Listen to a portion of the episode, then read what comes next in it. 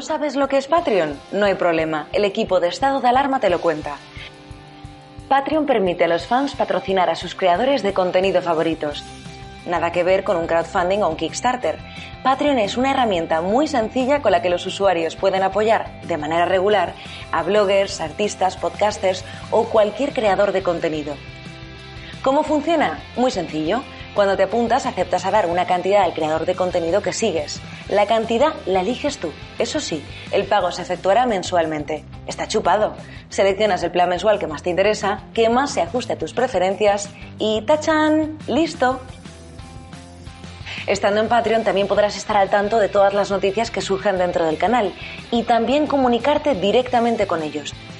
Recuerda que dependiendo del plan que elijas, tendrás unas recompensas u otras. Asegúrate de leer cada recompensa para ver cuál encaja mejor contigo. Patreon. Empodera a la nueva generación de los creadores de contenido. Contamos contigo. Gracias en nombre del equipo de Estado de Alarma por conseguir que este proyecto sea viable y llegue cada día más lejos. Muy buenas noches, espectadores de Estado de Alarma. Llega vuestra favorita, la hora golf que sigue desestabilizando las redes sociales con sus informaciones. Muchos le queréis, muchos menos le odian, pero siguen organizando ataques virales contra Carles Enrique, que hoy no sé qué información me trae del mercado de la Moncloa, si me trae solomillos, si me trae pescado o qué tipo de información. Esperemos que sea del agrado del consumidor. Querido Carles, ¿qué tal estás? Hola, primero buenas noches, como siempre. Bueno, traemos un poquito de todo hoy. Eh, son días cuando luego de ir al Congreso, son días que siempre crujen muchas cosas y hoy es uno de esos días. Pues enséñame la cesta de la compra, que es lo primero que me traes.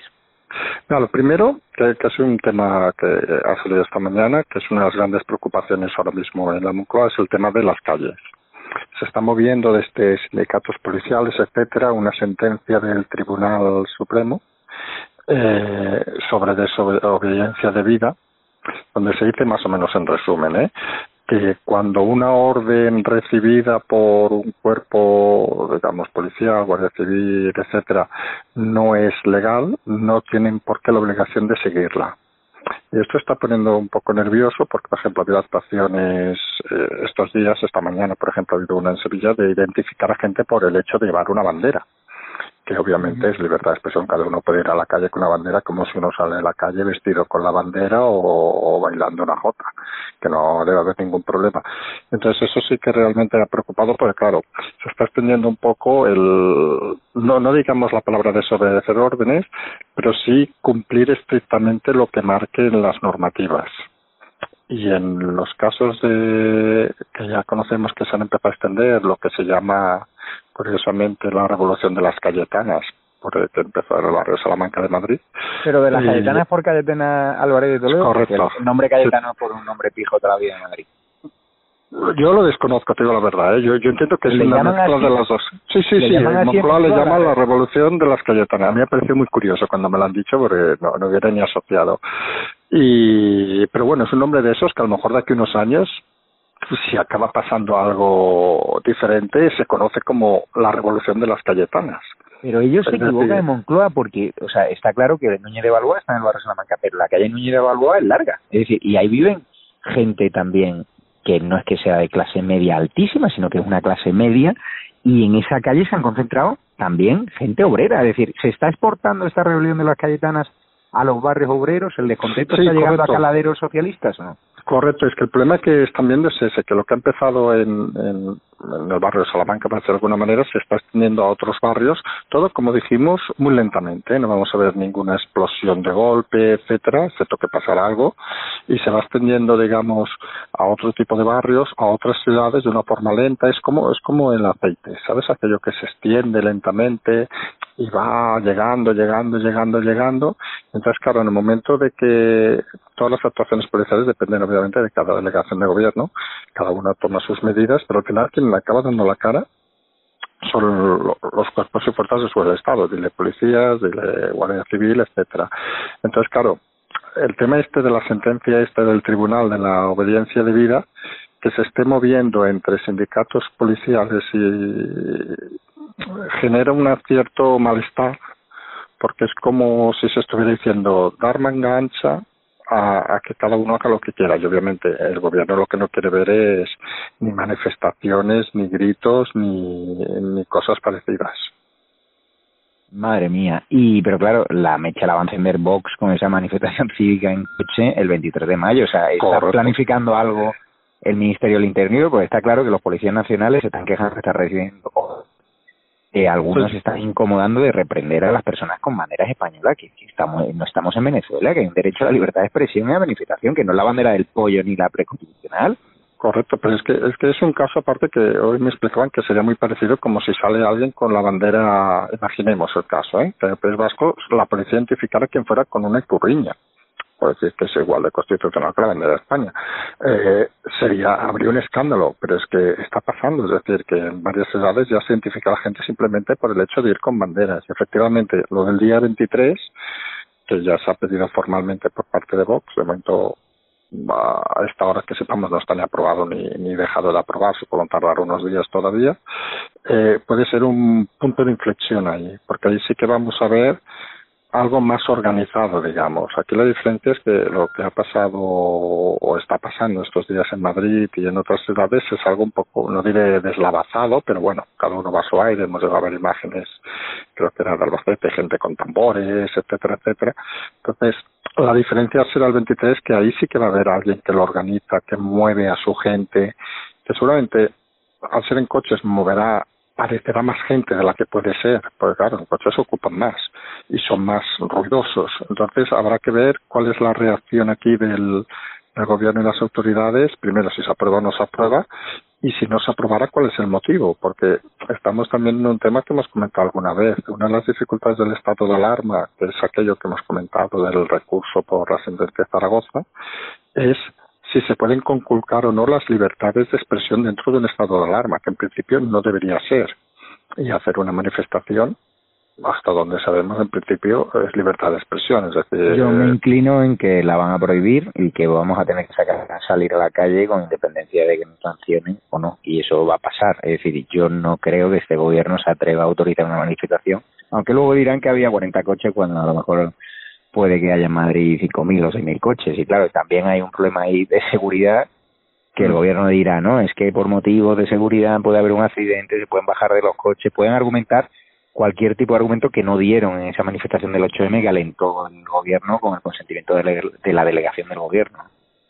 Sí, sí, correcto. ahí habrá que ver el movimiento del gobierno porque es un tema que realmente técnicamente la calle es una de las cosas que más les preocupa y, es algo que ya comentamos aquí hace una semana o dos de que ya se habían movilizado dando instrucciones las UIP, etcétera, etcétera, y se va confirmando día a día. Es decir, aquí al final las tendencias son las que son y la gente a veces cree que estas cosas pasan de un día para otro. No, no, esto no es algo que haya nacido ayer y mañana se acabe, no. Es algo que se va haciendo lentamente y tan lentamente como se hace, tan lentamente se actúa. ¿Piensan en Moncloa que el hecho de que se haya elegido la calle Núñez de Balboa por su simbolismo histórico o piensan que simplemente ha sido improvisado? No, ha sido literalmente el tema comienza por un, una persona que tocaba música ayer la calle esos días que decidieron que no tocara más. Y a partir de ahí es algo accidental. Es decir podría haber pasado en Núñez de Balboa como podría haber pasado en otra calle. Que luego es cierto que obviamente que depende de la calle luego se maximiza más o se maximiza menos. Es decir, no es lo mismo mm. hablar de una revolución de, por citar el ejemplo de Moncloa, de las Cayetanas, que de una revolución de, no sé, de, de fumadores de opio, yo qué sé. hablando, por cierto, de, hablando, por cierto, de Cayetana, hoy ha vuelto a aparecer muy fuerte al Congreso, pero el PP la tenía un poco de, lado. Sí, es no la veíamos muchos medios de comunicación, no sé. No, es una de las personas, curiosamente, de esa, muchos no diré si la palabra muchos, pero bastantes líderes que parecían carismáticos del PP han desaparecido literalmente estos días. No solo Cayetana, pero tenemos el caso en Catón Alejandro Fernández, que prácticamente no, no se le escucha. Mm. Y, y son gente que curiosamente son muy buenos oradores, pero, pero parece que fuera de lo que es hemiciclos, de, de, del discurso, digamos, quedan un poco más desdibujados. la política de comunicación del PP se está centralizando únicamente, digo, desde Génova en el líder nacional, mm. en Pablo Casado, eh, dejan ir a personas como Antonio González Terol, un poquito a Ana Beltrán, a Teodoro García Gea, pero es una comunicación muy centralizada en el líder. Es una comunicación totalmente opuesta a la que tiene Vox, que tiene distintos personajes y los van rulando por un montón de televisiones y así crean marcas personales muy potentes en redes sociales. Es que tú te pones a comparar los seguidores que tienen los dirigentes de Vox con los dirigentes de, de del PP, a excepción de Pablo Casado, y te sorprende porque le vapulean prácticamente desde la segunda fila a la primera fila del PP. ¿eh? Sí, sí, eso es totalmente, totalmente de acuerdo. Es decir, eh, ese problema, eso ha pasado en muchos partidos aquí, es decir, de, centrar toda la, la comunicación en una sola persona, en partidos de líder único, y eso tiene sus ventajas obviamente de que recuerdas una personalidad sobre todo de alguien que no que no que lleva tiempo sin eh, bueno, que lleva tiempo, perdón, y alguien que no tiene una imagen pública muy potente, pues claro, creas un problema de que en el momento que esa persona te falla o esa persona no cumple las expectativas, detrás realmente no hay nadie. Y eso es uno de los problemas que, que algunos hemos visto en el PP, es decir, las dos primeras semanas del PP en la crisis han sido totalmente nefastas. Es decir, no había nadie, parecía un partido desaparecido, y ahora parece que, que empieza lentamente, es un poco como lo otro que hemos comentado, empieza lentamente a ir hacia arriba y ahora vuelven a aparecer los segundos espadas, para llamar de alguna manera, empiezan a sacar la cabecita poco a poco. Eh, yo creo que habría que pedir explicaciones también como un partido de la oposición se dirige exclusivamente desde una sola persona, por mucho que quiera reforzar. A ver, Cayetana está claro que es un producto muy exprimible todavía, que ya tiene un valor político, lo que pasa es que no se habla con la mitad de los vicesecretarios del PP en Génova. le, hacen, el vacío, ella es especial, es cierto que no es una persona cercana, pero tiene un valor, un valor político incalculable, goza del apoyo de Pablo Casado, pero poco más. En Génova mm, no la quieren ni ver muchas personas que hablan con ellos y te dicen, no, es que no es borde, que es muy distante ya, pero es que a veces Cristiano Ronaldo no es que sea el tío más simpático del vestuario, pero ahí está, su profesionalidad, ¿no? Y tiene votantes, y por lo que dijo Cayetana sobre la sexta, que yo lo comparto, pues, ojo, le, le disparó entre ese electorado más cercano a Vox, ¿no? Sí, no, es que al final hay una frase que, que, que, a mí siempre me, me, gusta recordar cuando se habla de política en España, que es curiosamente Jordi Pujol de hace muchos años, que supongo te acordarás de esa frase, es lo políticamente correcto, lo que hoy toca y no toca. Entonces, Cayetana en ese sentido seguramente no es lo políticamente correcto, para muchos políticos, es decir, y es aquello de que avui, bueno, en catalán avui no toca, es decir, habla a veces de cuando algunos consideran que no toca. Y yo creo que precisamente la política es disrupción, es, es eso, es decir, es el concepto de, de a veces hablar de lo que no toca, de a veces hablar de que lo, de lo que la gente realmente quiere escuchar, no marcar la agenda. es correcta. no, y marcar una personalidad. claro. Luego uno puede tener gente a favor o en contra, pero si tú mantienes tu tendencia, tu, tus ideas, tus conceptos, a ver, al final la política es como la vida, es decir, cuando cuando uno miente, el problema de que si uno miente compulsivamente no es que no es que le cojan en una mentira, sino que tiene que tener mucha memoria para acordarse de todas las mentiras que ha dicho. Si uno intenta ser íntegro, es, difícil y que estamos en una España tan polarizada que la gente no quiere medias tintas. La estrategia de comunicación del PP al principio ha sido estar en mitad, a mitad camino. Apoyo a Sánchez, pero con estas condiciones. ¿Más tengo? No, no, es que hay que mojarse, o sí o no. Y ahora en Genova ya te reconocen que la abstención de Pablo Casado fue un error. Sobre todo porque ya sabían lo que iba a hacer Pedro Sánchez, que es lo que está haciendo con Ciudadanos, marearle la perdiz y ahora quiere prorrogar un mes.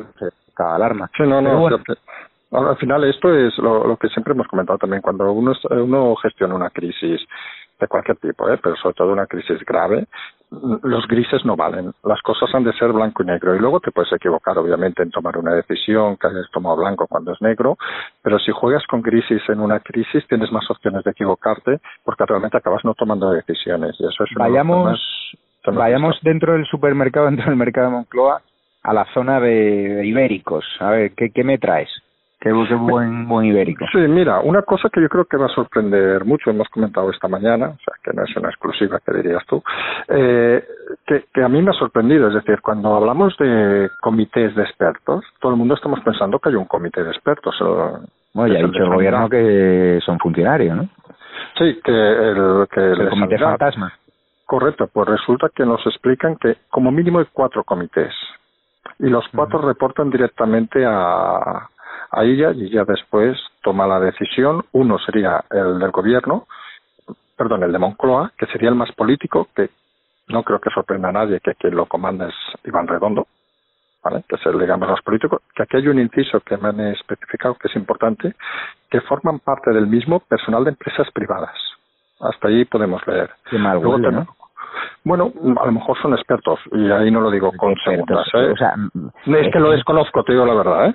Pero a ver, Carles, a mí me pusieron ayer en Telecinco a un supuesto experto de la Sociedad Española de Inmunología que directamente mm. defendió al gobierno del bulo, a Pedro Sánchez, tras haberse inventado ese informe de la Job Hopkins y atacó a la CNN diciendo que era falsa esa información. Lo vi, lo vi, correcto. Es, lo vi, lo vi. lamentable. Es decir, Moncloa ya tiene en su nómina a una serie de expertos que dependerán de sus subvenciones a corto plazo y que obviamente están rindiendo pleitesía y que inundan las televisiones. Moncloa coloca a periodistas que repiten sus consignas y también a expertos. Y es que lo vemos en los programas. Ya no hay expertos como Oriol Millán que advierta de los peligros de este gobierno, de la negligencia. Ya han desaparecido de la parrilla y obviamente ahí yo creo que está la mano detrás de Iván Redondo. Sí, sí, a ver, sería, sería este comité de Moncloa, digamos, sería el primero que sería claramente político. Luego tenemos el, el famoso que salió, ha salido en muchos medios, el que llamaríamos de sanidad, con aquellos 16 expertos. Luego tendríamos dos que sí que realmente podríamos decir que son científicos. Uno, el, el que dirige Simón, que sea del Centro de Control y Prevención de Enfermedades, y el último, el del CSIC, que también tiene su comité. Pues estos cuatro reportan ahí ya. Entonces aquí un poco la, la, la, la cuestión clave es que las decisiones de cambio de fase realmente no son científicas como están vendiendo, son científicas y políticas. Es decir, de los cuatro comités hay dos políticos, para entendernos, y dos científicos, y obviamente la prevalencia del de es importante. Pero, Carles, seamos serios. ¿Qué sabe el ministro de Sanidad, que es quien toma la última decisión, de, de, sanidad. Si ha demostrado que ni que es filósofo de carrera, pero no tiene ni una obra de filosofía, no tiene ni idea de sanidad, ni idea del medicamento de la cloroquina, y que ha dado la fase 1 al País Vasco por pagarle la recompensa de que tienen el gobierno, cuando tienen peores datos en el País Vasco de muertos y contagiados que la Costa del Sol Granada. Es que, o sea, están sí, objetivos políticos a la salud. Sí, pero es que ahí, ahí, vamos, es decir, que, que, el argumento básico de Moncloa, de Moncloa de gobierno, por decirlo de alguna manera, gobierno Moncloa, de que todo se basa en científico, totalmente falso, es decir, porque hay cuatro comités y como bien dices tú, al final ella decide, pero decide con cuatro comités de los cuales dos son políticos, con lo cual si ya es una persona que podríamos decir que podría tener dificultades para tomar una decisión correcta mm. viniendo de un comité científico, imagínate que le llegue información de cuatro diferentes, uno con una gran eh, superioridad moral sobre el resto, que es el de, el de gobierno, que donde están incluidos empresas privadas, no lo olvidemos, y a partir de ahí obviamente se entienden se puede, perdón, más que entender, se puede dar una explicación a por qué comunidades que tienen peores datos, el País Vasco es el caso más claro, son primadas sobre otras que tienen mejores datos. Y la única explicación, obviamente, lo has comentado tú y no creo que inventemos nada, ni digamos nada nuevo, es una consecuencia política. Hay que buscar unos apoyos y esos apoyos pasan Pero por... las empresas privadas que teóricamente, según tu criterio, forman parte de ese comité de expertos, ¿son las mismas empresas que han traído material chino pirata, material no, homologado, empresas offshore? O sea, es que es una auténtica vergüenza. O sea, a mí que me ponga un comité de sabios, como ha hecho el presidente de la Junta de Andalucía, diciéndome nombres y apellidos para que yo me acueste cada noche sabiendo en quién, de quién depende mi salud, pero es que no lo sabemos, o sea, han bloqueado el, portal de transparencia, se creen que somos tontos, y yo creo sinceramente que como contaba hoy el Diario, si no recuerdo mal, en su editorial, lo del comité de expertos se lo sacó de la chichera en Moncloa y al final han tratado de decir, no, que son funcionarios y tenemos que protegerlos. No, no, no, a nosotros nos contasteis o nos disteis la idea de que eran expertos de, empresas acreditadas y de forma transparente. Pero eso, sinceramente, yo no creo ni que exista ese comité de expertos como tal constituido. No, eso es otro, es decir, porque al final los comités de expertos, estos que estamos hablando, no dejan de ser reuniones que acaban pasando un informe diciendo, ahora te lo pongo así en lenguaje claro, ¿eh? Esta pasa, esta no pasa, esta pasa, esta no pasa. Y el ministro pues tiene estos resultados y obviamente cuando decide todos lo tenemos muy claro. El ministro no decide solo, por mucho que técnicamente sea quien decide, ¿eh? le recomiendan tal, le recomendará pues un señor, le recomendará, oye, el País Vasco que pase delante, esto que pase detrás, no sé qué. Al final funciona como las relaciones humanas, es decir, hay recomendaciones, no hay recomendaciones, y de ahí que al final el número de, de llamarle asesores de los comités estos sea suficientemente elevado para que aunque supiéramos 16 nombres, estamos hablando a lo mejor de más de 50 nombres Hoy la estrategia Moncloa ya está quedando clara, ya la veníamos barruntando de que el relato de Moncloa es la culpa la tuvo la Comunidad de Madrid, ¿no? Y hoy ya Rafael Simancas, el hombre fuerte de Pedro Sánchez en Madrid, este hombre al cual le dieron el, el tamallazo y le quitaron la Comunidad de Madrid, ¿no? Resulta que ha dicho directamente que, que, que es que la región de Madrid la tercera peor del mundo y que por culpa de la Comunidad de Madrid. O sea, una auténtica barbaridad. O sea, ¿cómo tienen la poca vergüenza de echar la culpa a la pobre Díaz Ayuso que la está machacando por un apartatel que está pagando ella 80 euros la noche y esta izquierda mediática está más preocupada por el apartatel de Díaz Ayuso, que no nos cuesta ni un duro, que de lo realmente importante, que son los 40.000 muertos que nos está ocultando el gobierno en muchos casos, ¿no? No, no, lo de los Simancas lo hemos comentado, ha sido, vamos a decir las cosas con su nombre, ha sido vergonzoso. Es una persona que no tiene donde con toda la vulgaridad. Voy a ser muy vulgar, ¿eh? no tiene de caerse muerto y ha dicho una chorrada como podría haber dicho otra. Es decir, es un personaje de esos infecciosos en la política.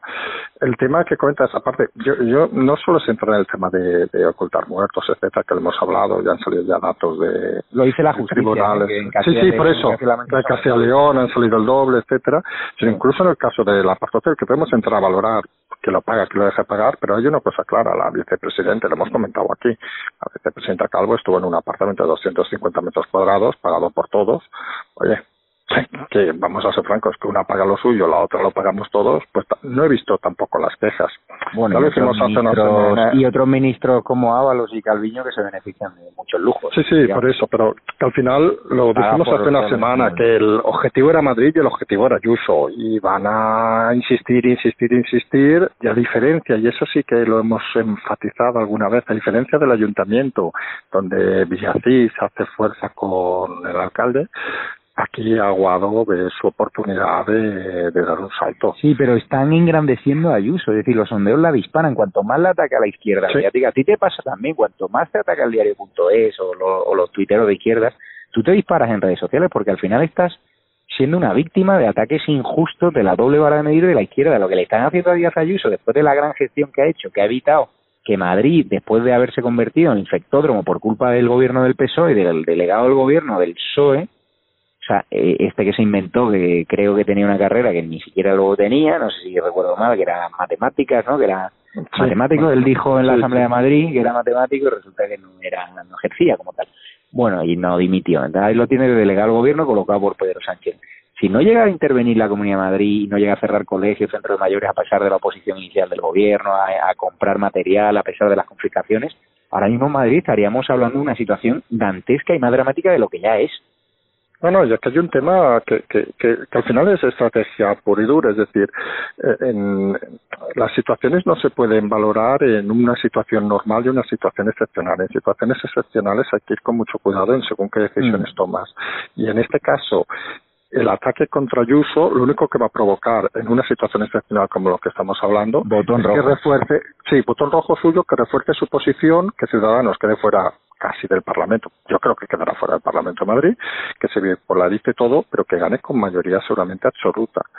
Un error de estrategia que, que no se entiende eh, excepto que se haya tomado en un momento que la claridad no es la mayor virtud de los gobernantes. Porque si para acabar, para acabar, eh, Carles, eh, ¿está amortizado ya Podemos con esa revuelta popular que se extiende a los barrios obreros? ¿Hay preocupación en el gobierno paralelo de Pablo Iglesias, en el gobierno comunista de Moncloa?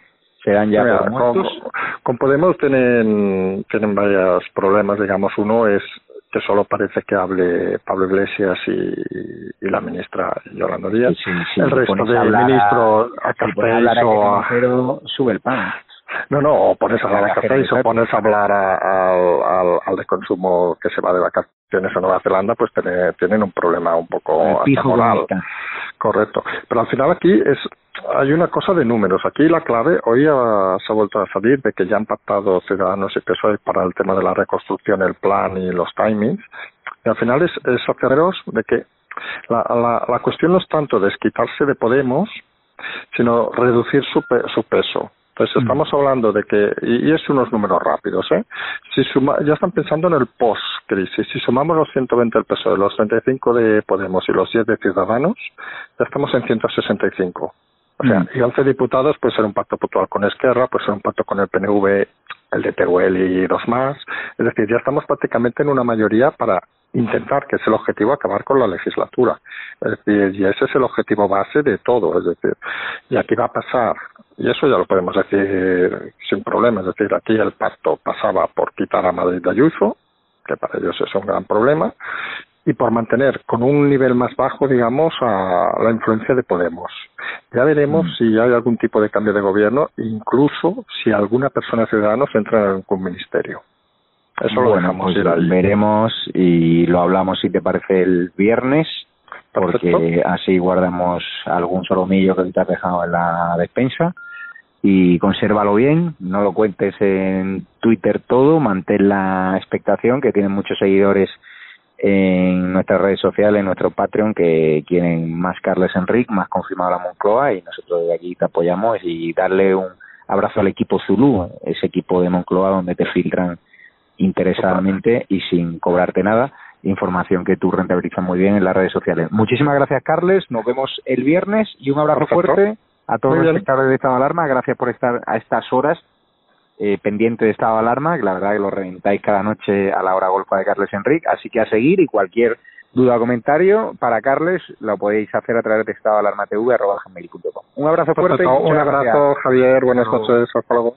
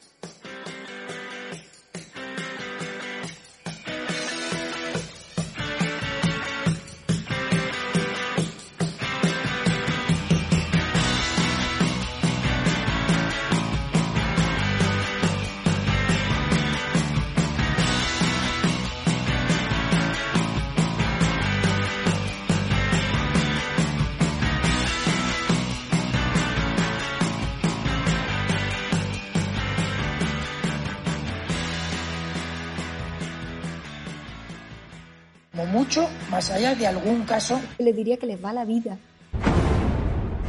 Tenemos un incremento de casos muy significativo. Cada decisión minuto a minuto está siendo la adecuada. No lo puedo explicar. Pueden sentirse protegidos. Esta es la situación que tenemos en la UCI. No conozco el detalle concreto del fármaco. Por referirme a lo que estaba contando. Se tratan de test fiables, homologados. Ya no tiene punto de retorno. La obligación del gobierno es gobernar y gobernar significa decidir.